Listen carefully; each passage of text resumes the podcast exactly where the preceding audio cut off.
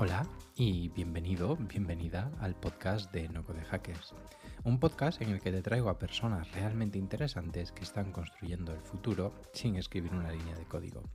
En este podcast hablamos de trayectoria profesional, por supuesto un poquito de no code y no podía faltar hablar de salud mental y de cómo nos cuidamos para no morir en el intento.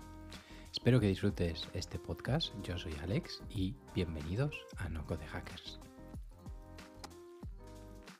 En el episodio de hoy tengo una persona que la verdad tenía muchas ganas de traer a este podcast. Una persona que lleva el emprendimiento en sus venas y que es una de las responsables de que Manfred se comunique y haga las cosas pues tan bien como las hacen. Vamos a conocer un poquito más de Chris y entender cómo están haciendo estas cosas tan bien en Manfred, con muy poco código, pero desde luego con muchas ganas. Bienvenida, Chris.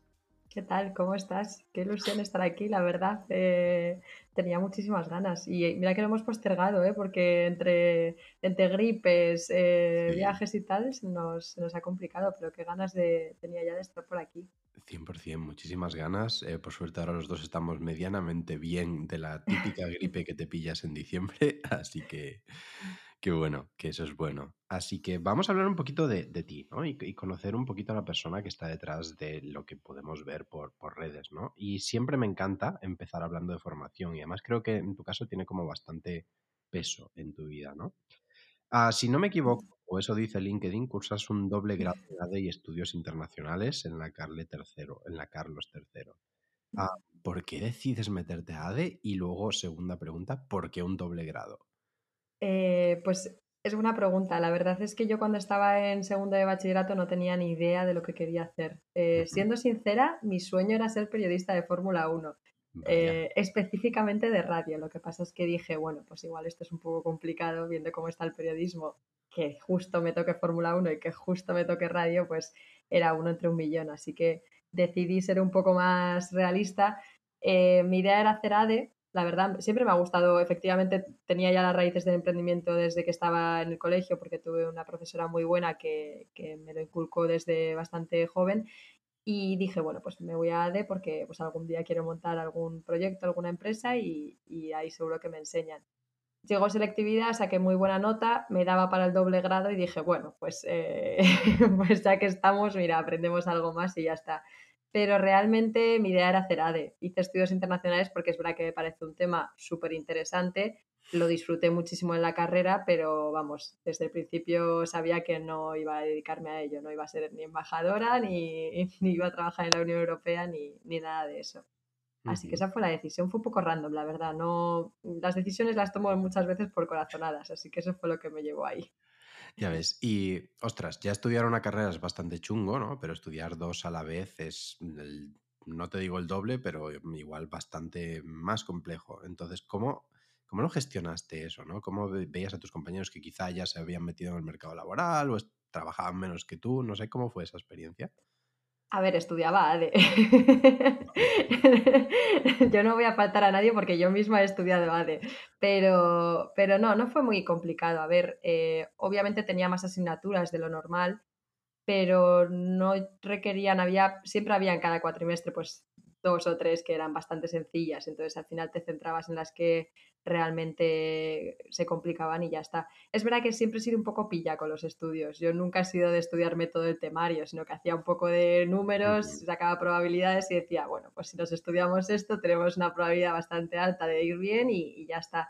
Em, mis compañeros, yo estaba en una clase de gente bastante aplicada, la verdad, porque es verdad que la carrera tenía una nota alta de, entrada y, sí que se notaba desde el principio un trabajo muy duro por todo el mundo, ¿no? Eh, no existía el típico trabajo de grupo que la gente lo entrega en el último minuto. Eso en mi carrera no existía, la gente se aplicaba desde el primer momento. Eso también se te contagia un poco, la verdad. Eh, cuando es que el resto exige a sí mismo un nivel muy alto, pues empiezas a exigirte un poco a ti.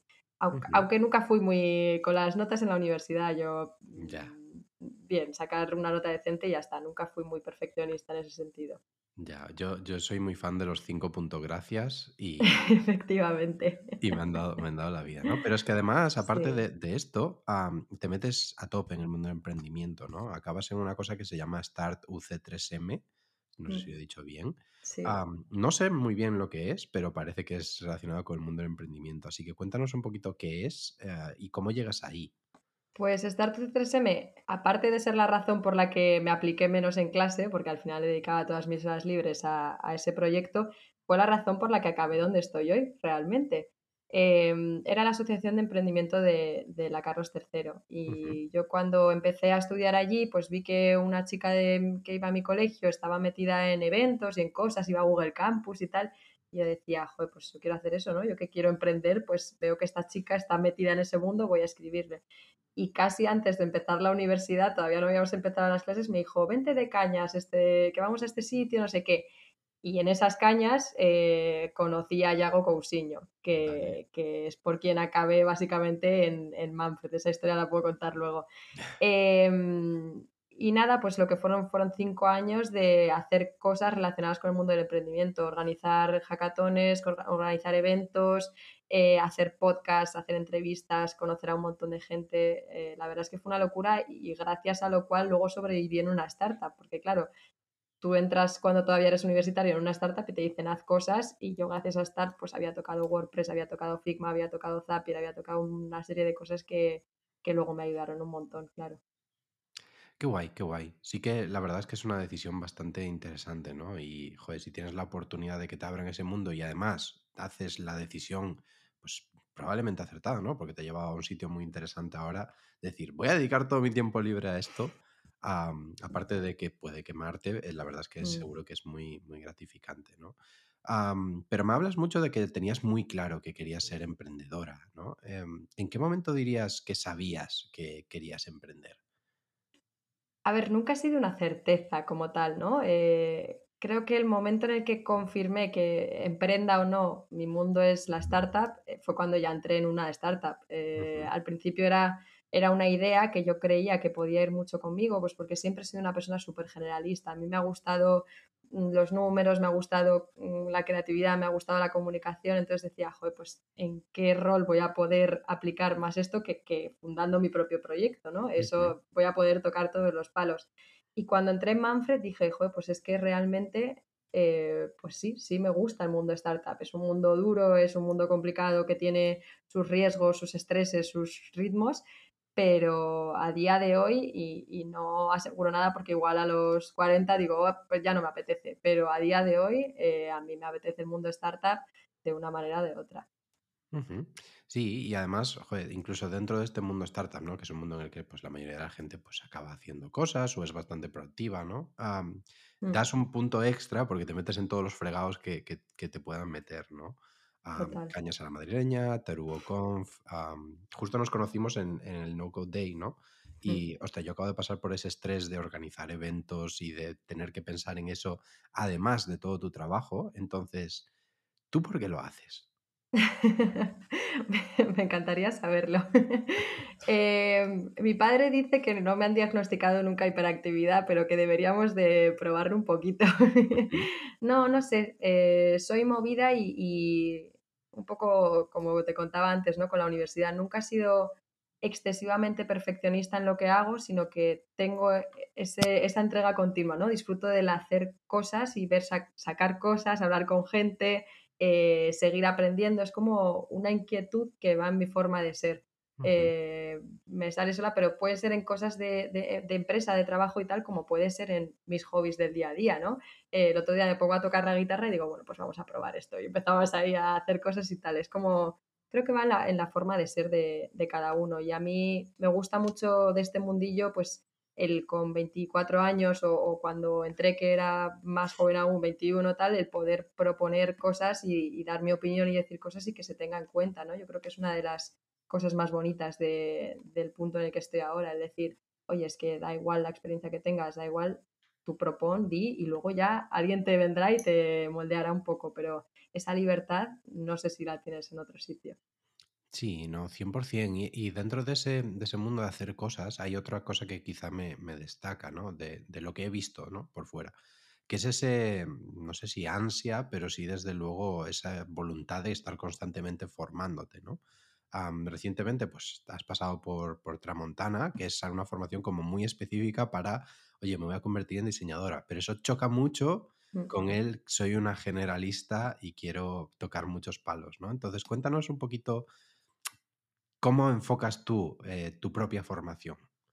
Pues e en el caso de Tramontana fue un momento muy interesante. Yo venía de, de estar un poco mal, la verdad, eh, pasar una época un poco complicada porque me gustaba muchísimo la empresa en la que estoy, me, me encantaba el proyecto, me encantaba la gente, eh, adoraba cada punto, pero no me gustaba del todo mi trabajo. Eh, entonces, claro, no todo el trabajo, ¿no? Había partes del trabajo que sí que me gustaban, pero se me hacía un poco cuesta arriba eh, la motivación del día a día cuando llevas meses ¿no? haciendo cosas que quizá no, no te llenan del todo, que, que, tú eres consciente de que no son tu pasión, eres consciente de que, vale, sí, las haces, te gustan, pero no tal. Eh, y poco a poco, pues explorando, hablando con gente, haciendo tal, dije, joder, pues en realidad lo que más me gusta de mi día a día es cuando me dan la posibilidad de diseñar algo, aunque sea diseñar esta bolsa, ¿sabes? Digo, pues es que la disfruto bastante. Salió el programa, dije, bueno, voy a aplicar, sabía que había una posibilidad de que no me gustase, pero fue todo lo contrario, o sea, fue enamoramiento absoluto. Me tiraba las tardes haciendo, ter- terminaba de trabajar, me ponía a hacer proyectos y es que los disfrutaba, vamos, como una niña. Entonces, un alivio eh, el decir, joder, pues es que he encontrado algo que me gusta, porque yo ya pensaba, digo, joder, igual por el hecho de ser tan generalista jamás voy a encontrar algo que realmente me guste, ¿no? Voy a estar así dando bandazos toda mi vida. Pero no, y creo que no está reñido con, con que sea una persona generalista, ¿no? El diseño sí es algo específico, pero depende de cómo lo enfoques. Si lo dejas de enfocar como pintar pantallas y empiezas a pasar a, vale, es que un diseñador también puede hacer la conceptualización de un producto, pues empiezas ya a abrir un poco campos, ¿no? Y, y no sé si se ha respondido a la pregunta. Sí, no, no, 100%, 100%. Y, y yo me siento muy identificado, ¿no? Porque en mi caso también, como ese diseño, una vez que empiezas a entender el diseño, yo vengo de, de ingeniería industrial, luego hice un máster de diseño de producto y ahí, pues claro, ya ves que el diseño no es solo lo que dices, ¿no? No es un Figma, no es un Adobe XD, no es mm, pintar este botón, sino que es entender un poquito cómo funcionan las cosas y diseñarlas para que funcionen lo mejor posible, ¿no? Y eso a un generalista Total, yo creo que que le atrae mucho, ¿no? Porque como que quieres estar en todas esas partes del proceso, ¿no? Aunque luego total. igual delegues en otra persona pues los detalles finales, porque igual no es nuestro fuerte, am, claro. yo creo que da un Y, buen hilo narrativo.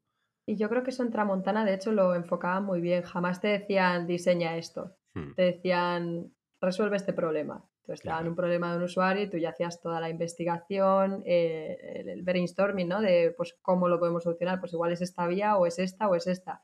Y luego ya lo último era ponerte a pintar pantallas, pero había una fase de conceptualización muy fuerte y obviamente que está, no llegamos a, tra a, trabajar en Tramontana, pero la veo mucho en Manfred, hay una fase posterior de evaluación, o sea, eh, existen los, los, tres puntos. Entonces, sí, creo que, que, con perfiles generalistas es algo que funciona, ¿no? Nunca había visto cómo aplicar la parte números y la parte creativa y ahora empiezo a ver que, que sí que encaja. 100%, 100%. Y yo creo que luego ya si llegas al mundo del emprendimiento desde el diseño, ya es como el camino perfecto, ¿no? Porque es como exploro muchas cosas, veo que el mundo del diseño como que me llama, entiendo el diseño desde una perspectiva más amplia y luego hago mi propia empresa que al final es diseñar mi propio producto, diseñar mi propia vida am, y que yo creo que eso tiene un camino curioso. Lo veremos en un par de años, pues quizá quién sabe dónde, dónde estarás, ¿no? Os pero háblanos un poquito de ese, de ese Manfred. Em, ¿cómo llegas a Manfred? Me hablabas de, de Yago Cousiño, que es una persona que le tengo mucho cariño, aunque en realidad nunca hemos estado nunca en el mismo sitio en persona, pero sí que literalmente todos nuestros amigos son comunes prácticamente. Mm. Ah, así que cuéntanos, cuéntanos cómo llegas a Manfred. Pues eh, Yago trabajaba con, con David Pombar eh, en una startup antes de, de, entrar en Manfred y bueno, pues David Pombar obviamente conocía a David Bonilla y Yago acabó yéndose a, a Manfred siendo el primer empleado que, que, entró en la empresa. Es decir, en ese momento era David Bonilla solo sacando su startup adelante y dijo, oye, necesito ayuda porque eso, esto se me está yendo de las manos. Entonces entró Yago. Yago me daba la tabarra todos los años con Cris, llega la tarugo, vente de voluntaria, vente de voluntaria, tal. Pero pues un año me cayó en el cumpleaños de mi hermano, otro año me cayó de Erasmus, entre una cosa y otra pues nunca, nunca iba. Hasta que llegó la Tarugo 4, que fue en la nave, fue la primera de la nave grande y tal, y dije, venga, pues voy de voluntaria. Lo que no sabía era la encerrona que me esperaba porque llegué a la nave y me dijo Yago, bueno, pues eres la regidora. Esto el día antes de la tarugo, ¿sabes? Yo no había ido a una mm. tarugo en mi vida, no sabía ni en qué consistía. Cuando veía que empezaba a entrar gente, yo empezaba a agobiarme muchísimo y básicamente pues era gestionar lo que pasaba dentro del auditorio, ¿no? Es decir, coordinar cámaras, ponentes, que desmicrofonasen, que entrasen, hablar con David, cómo va esto, tal. Y salió bastante bien, la verdad. Eh, salió bastante bien, conocí a todo el equipo de Manfred, conocí a David y, de hecho, pues nada, al final estuve hablando con David, me dijo, oye, joder, ha ido genial, enhorabuena, tal. Eh, semanas más tarde, meses más tarde, esta historia nunca la he hablado con David, igual la vivió de otra manera totalmente distinta, pero hubo una reunión de, de, retrospectiva, ¿no? De ver cómo había salido la tarugo desde el punto de vista de los voluntarios, que podría haberse mejorado y tal. Y, mm, y bueno, pues ese día estuve hablando con él, le dije, bueno, estoy haciendo, me dijo, ¿qué estás haciendo? Digo, uff, proceso de selección para, para becas, porque yo estaba, en ese momento estaba buscando prácticas y me está yendo fatal, lo odio, tal, empecé ahí a rajar de los procesos de selección porque de verdad era terrible. Y, mm, y me dijo, pues venga, a ver cuándo te vienes a la OFI, no sé qué, y nos haces una visita y tal un día me escribe por Twitter un tweet absolutamente público que es cuando te vienes a la OFI. le escribo por MD y digo, oye, pues decidme cuándo voy y tal.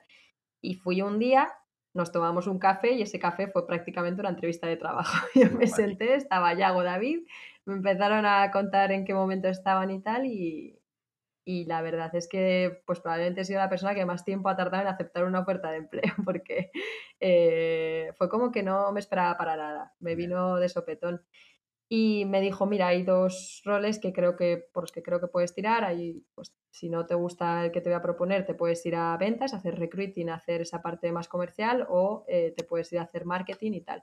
Pero hija, yo no tengo ni idea de marketing, o sea, no estudio marketing, no sé cómo se hace. La única asignatura que he tenido la he hecho de Erasmus, así que imagínate y no sé.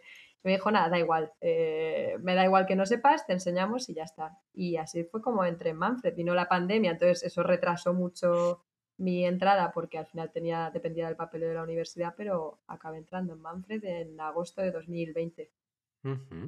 Joder, qué historia, qué historia más interesante, ¿no?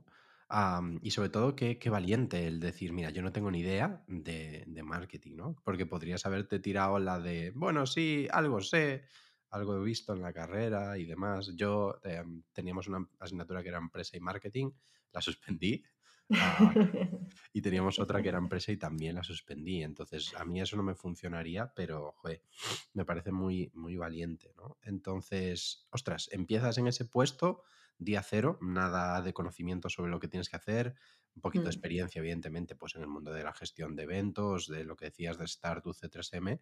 Mm. ¿Qué ha cambiado desde ese día hasta hoy? Uf, madre mía, ¿por dónde empiezo? Eh, no, en ese momento, claro, em, no había ningún tipo de estructura, no, no, existía el equipo de marketing, ni siquiera, yo creo que ni siquiera nadie dentro tenía listado lo que yo tenía que hacer. Entonces fue como, bueno, pues primero te vamos a contar qué es Manfred, te vamos a contar qué se hace, cómo se hace y tal, y poco a poco me iban dando pues tareas, ¿no? De venga, vamos a aprender a hacer Manfred Daily, que era pues un canal de, Telegram que tenemos, vamos a aprender, vamos a darte a ti, lo primero que me dieron fue las redes sociales, toma, eh, para ti, haz lo que quieras, yo como que lo que quieras, lo que quieras con ellas, nos fiamos.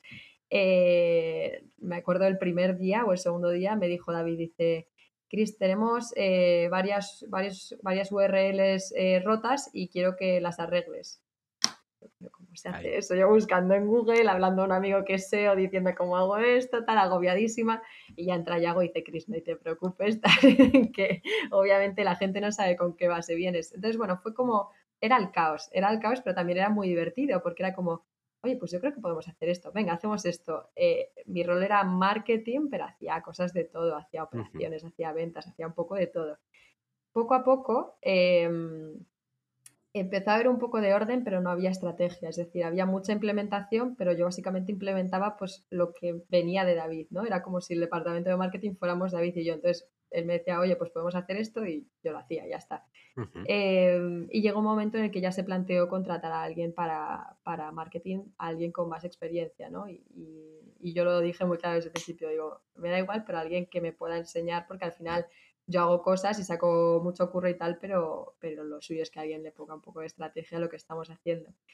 Y en ese momento, pues eh, como caído del cielo, llegó Coral, que, que, justo estaba buscando algo en remoto y tal, y, y, se vino al equipo. Y de hecho era mucho mejor de lo que podíamos imaginar. Yo pensaba, bueno, pues alguien con dos, cinco años de experiencia, ¿sabes? Algo así. Y Coral vino con, con una experiencia arrolladora y a poner un poco de sentido común a lo que hacíamos. Y en ese momento aunque las tareas seguían siendo las mismas, lo que empezamos a hacer fue estructurar muchísimo los procesos. Fue la documentación, claro, yo hasta entonces documentaba, pero documentaba para mí prácticamente. Entonces empezamos a documentar para equipo, a crear espacios de trabajo, dinámicas y tal. Y a día de hoy eh, somos cuatro personas en el equipo, eh, dos personas, eh, dos perfiles más juniors y dos perfiles, bueno, me meten un poco en el lado senior, pero vamos, está dos perfiles junior, a mí si me quieres considerar medior y luego está Coral que, que es la que nos coordina y tal y, es un equipo bastante dinámico, la verdad. dentro de que todos somos, mm, tenemos alma de comunicadores, eh, pues tenemos dos periodistas, uno que tira más hacia el audiovisual y otro más a, la comunicación. Tenemos a mí que somos quizá más, más diseño, más datos y tal, y luego está Coral que es marketing puro y duro. Así que a día de hoy el equipo ha cambiado infinitamente. Cuando yo entré éramos seis personas aproximadamente y ahora somos como 45, 46. Entonces, eh, en este viaje de dos años y medio, imagínate, cambia todo, cambia dinámicas, estructuras, comportamientos, comunicación, cambia todo. Dentro de que la base, que son los valores y, nuestros principios, siguen siendo los mismos a día de hoy. 100%, Joder, es, una aventura muy interesante, ¿no? Y creo que tienes que sentirte muy cómoda en esa incertidumbre. ¿Qué mm. pasa? Que esa incertidumbre también tiene un lado bastante heavy en lo emocional y en lo personal, ¿no? Entonces, oye, ¿tú qué haces cuando, pues eso, tienes un día que no va bien? ¿Sales a correr? ¿Tienes hobbies? ¿Cómo, lo gestionas? Eh, no tardé mucho en darme cuenta de que buscar un buen psicólogo iba a ser mi mejor amigo en esta aventura. Sí, sí, no, al final eh, creo que ha sido una aventura profesional, pero obviamente hay un crecimiento personal detrás brutal. Yo cuando entré en Manfred, si pasaba algo que no, algo que no salía bien o algo que yo no hiciera bien, yo me venía abajo. Para, claro, venía acostumbrada a toda estabilidad toda certidumbre eh, durante toda mi vida y de repente entras en un punto en el que dices, nadie te va a decir si esto está bien o mal, lo tienes que ver tú mismo, tienes que ver cómo lo gestionas y tal. A día de hoy, eh, vamos, nada tiene que ver la crisis de hace dos años y medio con la de hoy, pero nada, eh, aprendes muchísimo a relativizar, a separar lo que es importante de lo que no, a, priorizar lo que te puede aportar y lo que no. ¿Qué hago? Pues ahora me he apuntado a clases de bachata. Pero no sé, yo creo que pues eso, tocar la guitarra, clases de bachata, me gusta mucho la fotografía, la música. Sí que hago bastantes planes para salir. Me gusta mucho viajar, eh, aunque sea de Madrid a Buitrago, que son 50 kilómetros. Entonces, creo que es muy importante cuando lo que sí que soy es muy organizada, ¿no? Con mis horas, con, con lo que hago con mi tiempo. Entonces, el asegurarte de que tienes mínimo día y medio de descanso para, para, de descanso quiere decir de no tocar nada de trabajo y que te guardas tiempo semanal efectivamente para hacer actividades que te van a hacer desconectar, ¿no? Ver a tus amigos, darte un paseo, lo que sea que te ayude, pero, pero sí que hago ese time blocking de no, estas horas no, no las puede tocar nadie. 100%, 100%. Ah, yo tengo ahí un conflicto con hacer time blocking para disfrutar, pero bueno, eso hay, hay distinta gente que se organiza de distintas maneras. Ah, vamos a meternos ya en una parte más, más sin código y tal, ¿no? Manfred para mí es uno de esos ejemplos de proyecto que empieza como muy sencillo y que acaba liándose parda y acaba convirtiéndose en un monstruo, ¿no? Entonces, ostras, Dentro de esa escala ha, habido mucho de herramientas sin código. yo lo desconozco, he escuchado pues, ciertas entrevistas, un poquito desde fuera, pero ¿podrías contarnos un poquito cómo funcionaba o sigue funcionando Manfred y qué herramientas de estas clásicas, el Table, Typeform y demás, mm. eh, utilizáis? creo que no habría definido mejor, ¿no? Lo de empezó siendo muy simple y ahora es un monstruo, porque te contaba antes de empezar la, la entrevista que he tenido que ponerme en un papel porque efectivamente los orígenes los tengo muy claros, pero la actualidad ha evolucionado tanto que, que es una estructura, vamos, eh, es un monstruo efectivamente. Manfred empezó porque David tenía su newsletter, la Bonilista, y le llegaban muchos patrocinios que tenían que ver con ofertas de empleo, ¿no? Muchas, empezaba a darse cuenta de que muchas empresas buscaban eh, perfiles de desarrollo, de tecnología, de diseño, etcétera, etcétera y que él pues tenía una comunidad ahí, no sé cuántos había en el momento, si 10.000 suscriptores, no, no, tengo ni idea, me lo invento, que eran esos perfiles que las empresas buscaban. Entonces dijo, oye, pues voy a sacar eh, este tema del empleo a otro sitio que no sea la bonilista para que la bonilista se, se anuncie en otras cosas. Entonces creó un canal de Telegram que es Manfred Daily y al final era eso, bueno, al, al final no, al principio era eso, era un side project al que dedicaba pues un ratito al día eh, de, bueno, voy a publicar aquí cinco ofertas de empleo y en esas cinco ofertas de empleo pongo los cuatro datos simplemente que creo que son relevantes, que son el puesto, la empresa, el salario y la ubicación. Y luego pongo el link a la oferta de empleo, de manera que alguien no tenga que verse toda la oferta de empleo para saber, ¿no? Veo que las características generales me, me cuadran, pues venga, ahí sí que, uh -huh. sí que entro. Eh, y abrió la opción a que, a que empresas si querían pues pudieran patrocinar ofertas de empleo ahí sin que se fuera de madre porque al final lo importante del canal era tener ofertas de empleo de calidad. Y se empezó a ir de madre. Eh, empezó a, a, puso un email suyo, dijo, bueno, tal, si buscáis trabajo o si buscáis eh, personas de desarrollo tal, mandadme un email aquí. Entonces vio que el canal de Telegram empezaba a funcionar muy bien, que esa comunidad empezaba a crecer y a la vez su bandeja de entrada se empezaba a saturar muchísimo. Uh -huh.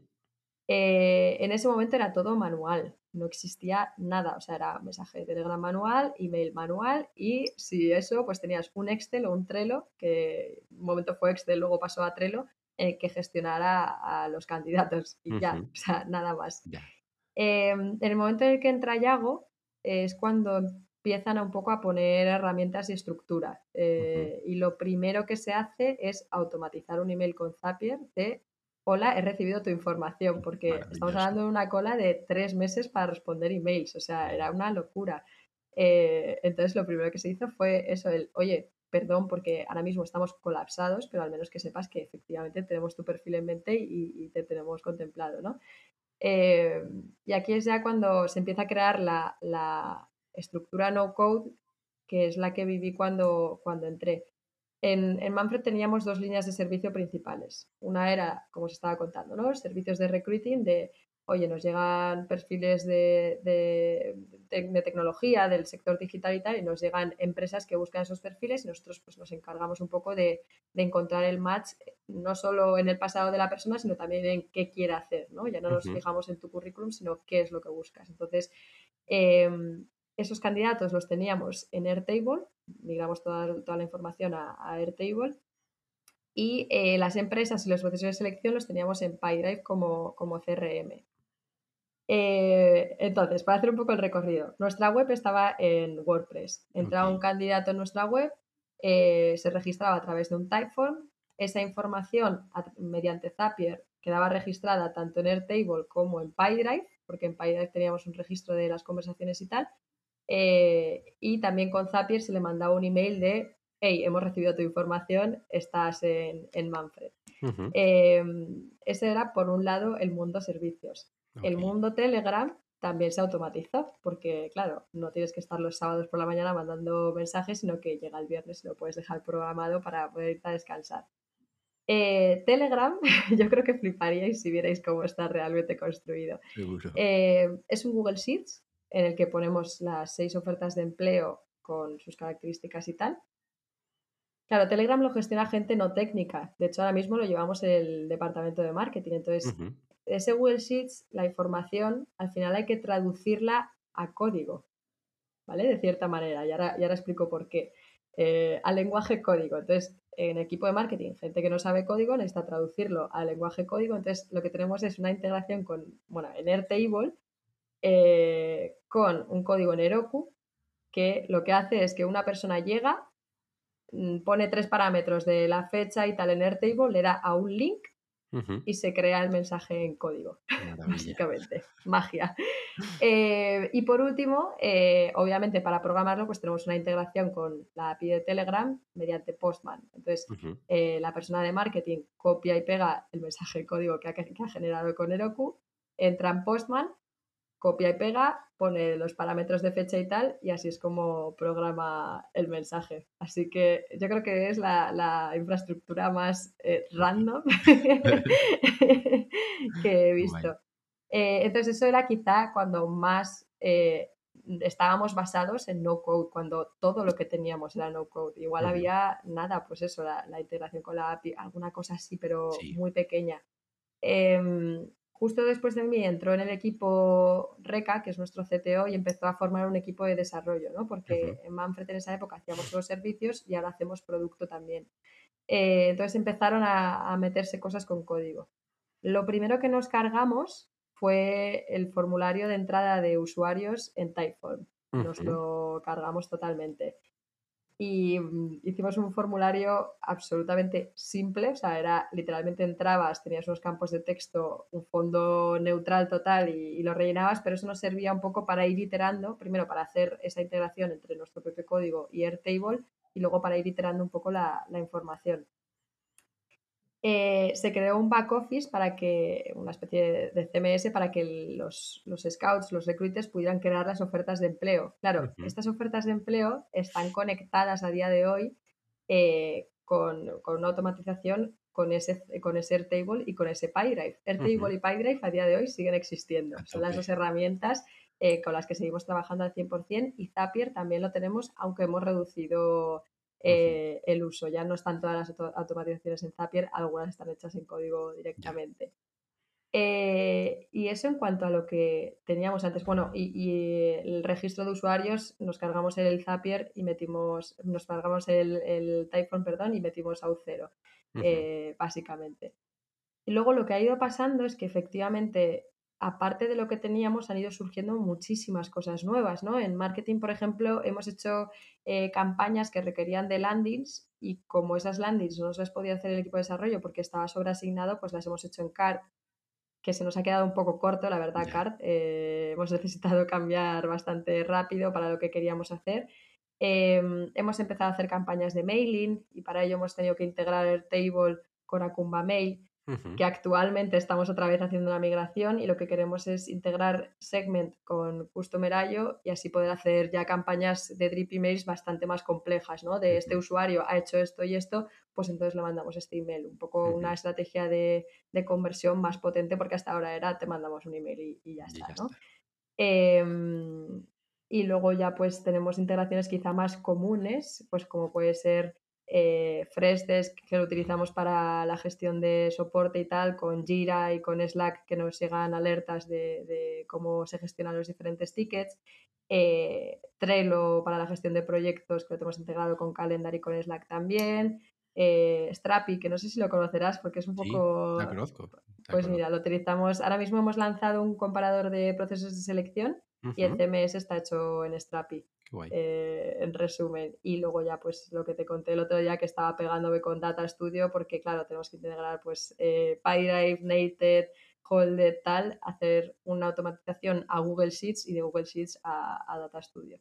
Así que como ves, eso inicial que había de, bueno, tenemos Airtable, PyDrive y tal, que ya era un mundo a nivel automatizaciones con Zapier y tal, a día de hoy ya es un monstruo que te Me lo puedo imaginar. Me lo puedo imaginar, joder. Pues muchas gracias por este resumen tan detallado. la verdad es que no me esperaba que fuera tan, tan pormenorizado y, joder, creo que tiene mucho valor, sobre todo lo, que has didicho, ¿no? Hostia, seguimos utilizando el Table y PyDrive a día de hoy. Que mm. muchas veces ah, cuando hablo con, con, gente, ¿no? Me dice, va, eso está muy bien para empezar, pero luego necesitas desarrollarte todo, de, todo. Es como, mm. bueno, pues, pues igual no. Igual puedes tener empresas que funcionan en su core con esto y luego en las partes que necesites tecnología, pues desarrolla tecnología, ¿no? Mm. Hablabas de esas integraciones, evidentemente mantener todo en Zapier es carísimo. Sí, sí. Ah, es un desastre. Cuando llegábamos al límite de Zaps estábamos todos sufriendo ahí por el pricing. No, no, no. No, había llegado un momento que no tenía sentido. Lo que sí que se ha hablado, y esto no sé si te va a gustar, pero se ha hablado de empezar a desarrollar nuestra base de datos, es decir, Sí, matar Airtable. sí, o sea, en vuestro caso tendría sentido, pero Mm, es lo que te digo, o sea, después de dos años y pico, que sois 40 total. personas, pues mira, vale, eh, está más que validado el modelo de negocio, más que validado la propuesta de valor, pues coño, vamos a invertir en tecnología para mejorar procesos, ¿no? Porque esas total. Otra de las cosas que, que me gustaría tocar, ¿no? Dos cosas. Eh, lo primero, hablar un poquito de cómo os ha limitado o lo que sepas que os ha limitado el tener que utilizar, por ejemplo, Airtable am, Mm, como base de datos. Y mm, luego la segunda, como persona no técnica, ¿te sientes limitada? Mm. Em, la primera es muy difícil, no te la voy a poder responder. No lo sé, porque es verdad que, claro, yo interactúo menos con la base de datos de candidatos, entonces no sé hasta qué punto eh, ha podido limitar. Esto es algo que probablemente lo sepa más el equipo de recruiting o el equipo de, de producto. mm, Em, lo que sí que tengo la sensación es falta mucho evangelizar eh, con la parte de no code. Es decir, tengo gente en el equipo, bueno, hay mucha gente en el equipo que, claro, no sabe que hay ciertas cosas que se puede quitar muchísimo trabajo manual o que puede hacer esto más, más que mole más o que sea más complejo, más chulo, más tal, porque no conoce las herramientas de no code. Entonces, eh, creo que como persona no técnica, sí, me he visto limitada con algunas cosas, eh, algunas cosas que te estuve contando, ¿no? Estuve haciendo mi portfolio en Webflow, pues algunas cosas que obviamente yo no sabía hacer, pues eh, por problemas que tuve, quería meter cierto código que pudiera hacer que la página con cierta resolución pasara a ser de otra manera y tal. ujú, También me estaba yo liando la manta a la cabeza, pero Ya. obviamente hay límites que yo no puedo sobrepasar. Pero también veo que por otro lado tengo esos ciertos superpoderes a la hora de conocer las herramientas de no code que quizá parte del equipo no los tiene y no porque no pueda, porque puede perfectamente, sino porque no conoce las herramientas. Em, en Manfred tenemos una tradición que es, tenemos como incentivos para toda la empresa por objetivos de venta. Cosas pequeñas, por ejemplo, nos han regalado, el último que me hace mucha gracia es un quién es quién eh, personalizado con fotos de gente de la empresa. Pues son, son cosas que son tonterías, pero que hacen muchísima ilusión y sobre todo lo que hace es que las victorias del equipo de ventas, digamos que las comparta todo el equipo, ¿no? Porque al final todo el mundo participa un poco de eso. Pues uno, por ejemplo, que propusieron fue en el siguiente team building tener un taller de no code para todo el equipo. Qué guay. ¿Por qué? Pues porque, joder, claro, es, es algo que, que les va a dar superpoderes a todos, ¿no? Que les va a permitir el día de mañana automatizarse esta alerta o este email o, o esto que tardan horas de su vida en hacer. Eh, entonces, bueno, sí que creo que los límites vienen muchas veces por desconocimiento, no por falta de capacidad. 100%, llevo, llevo dos años con, con esta lucha. Claro, Em, te dedicas a esto también, lo vives en el día a día. Pero sí, o sea, muchas veces es eso, desconocimiento de las posibilidades de las herramientas y luego, bueno, siempre hay una cierta parte de, oye, yo tengo ya mi cosa que me funciona, me cuesta cambiar, ¿no? Pero también en el entorno en el que te mueves es como más difícil que vaya eso y es más de simplemente no sé que existe y como no sé que existe, no me lo puedo imaginar. Mm, Entonces, ahí tenemos nuestra, nuestra campaña para que la gente descubra lo que se puede hacer y a partir Mm. de ahí, pues, pues hacerlo, ¿no? Y, mm, ostras, dentro de, de este ecosistema, como diseñadora, me hablabas de, de Webflow, ¿no? Que te has metido con ella, la has probado. ¿has probado Framer? Eh, lo he abierto. O sea, no lo he probado en profundidad. Sí que he entrado, he visto un poco el editor y tal, pero, pero no me he metido en profundidad. Vi un tuit tuyo ayer o antes de ayer diciendo, si yo aprendiera algo en 2023 sería Framer. Digo, ah, pues igual. Sí, es que me interesa mucho, ¿no? Esa persona que viene del diseño y que dice, pues como tú, ¿no? Necesito hacer esta landing o necesito hacer esto, pero que te frustra un poquillo el tema de no poder hacerlo tan bonito como lo tienes en tu Mm, cabeza o como lo tienes en tu Figma, ¿no? Y creo que Framer tiene justo ese equilibrio entre, oye, es la posibilidad de Webflow, ¿no? Que es complejo, como bien decías, a veces necesitas recurrir a código, ¿no? Al final estás mm, desarrollando código y esa sencillez de Figma de puedo hacer lo que quiera, pues arrastrando, moviendo y con una interfaz bonita. mm, Entonces, bueno, sin duda es mi recomendación para este 2023 para todo el mundo, especialmente para ti. Y, mm, y nada, darte las gracias por venir aquí y desnudarnos un poquito pues tu vida y Manfred, porque la verdad ha sido súper interesante a nivel de conocer las herramientas y lo que estáis haciendo. La verdad es que yo admiro mucho todo lo que hacéis en general y cómo, cómo lo hacéis, que luego que seguro que por detrás está todo en llamas y y sostenido por pinzas, pero de cara afuera pues queda, queda muy bien. Así que nada, muchísimas gracias por venir. Tienes un minuto para decirle a la gente dónde te pueden encontrar. Ah, así que pues, oye, muchísimas gracias a ti. Eh, ha sido una maravilla, la verdad. Yo te lo comenté en el No Code Day y digo, oye, pues la verdad es que no, nunca me he considerado una persona de no code hasta que de repente he venido aquí y he dicho, anda, todas estas herramientas las toco yo en mi día a día. Pues igual, igual sí. Eh, nada, pues por encontrarme en Twitter soy Chris Miquel G y bueno, es que es la única porque luego LinkedIn es que no publico nunca, entonces eh, no tiene mucho sentido. Pero bueno, Cristina Miquel, pues alguien me quiere buscar. Eh, y Manfred, www.getmanfred.com, que como trabajo en marketing en Manfred, eh, pues me vendrá muy bien esto para mis objetivos. Y, poco más, que, que, que, muy guay lo que hacéis en, en No Code Hackers. Tengo ahí pendiente el curso de APIs que, que estoy metida y desde luego en 2023 creo que tiene mucho sentido por, por, esa parte que, mm, primero que soy generalista y que me gusta mucho y porque trabajo en la creación de, de, sites y landings, pues el poder ir un paso más allá y, y ponerme a implementarlas. Entonces miraré Framer, estaba dudando, pero ya me la he resuelto y, y nada, joder, que, que, muchas gracias por invitarme. 100%, no, gracias a ti por venir.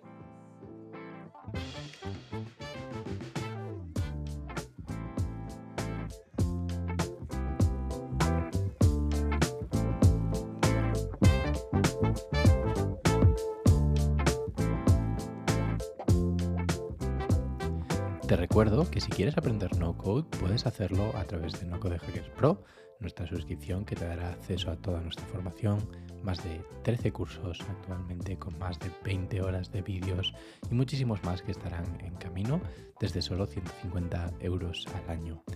Queremos además que te suscribas a nuestra newsletter donde todos los jueves publicamos las noticias más destacadas para que tú no tengas que estarlas buscando. Si te ha gustado el episodio, no nos hace nada más ilusión que que lo compartas con tus amigos o con tus redes sociales y que nos dejes buenas valoraciones en iTunes. Esto ha sido todo, un placer. Yo soy Alex. Bienvenidos a Noco de Hackers.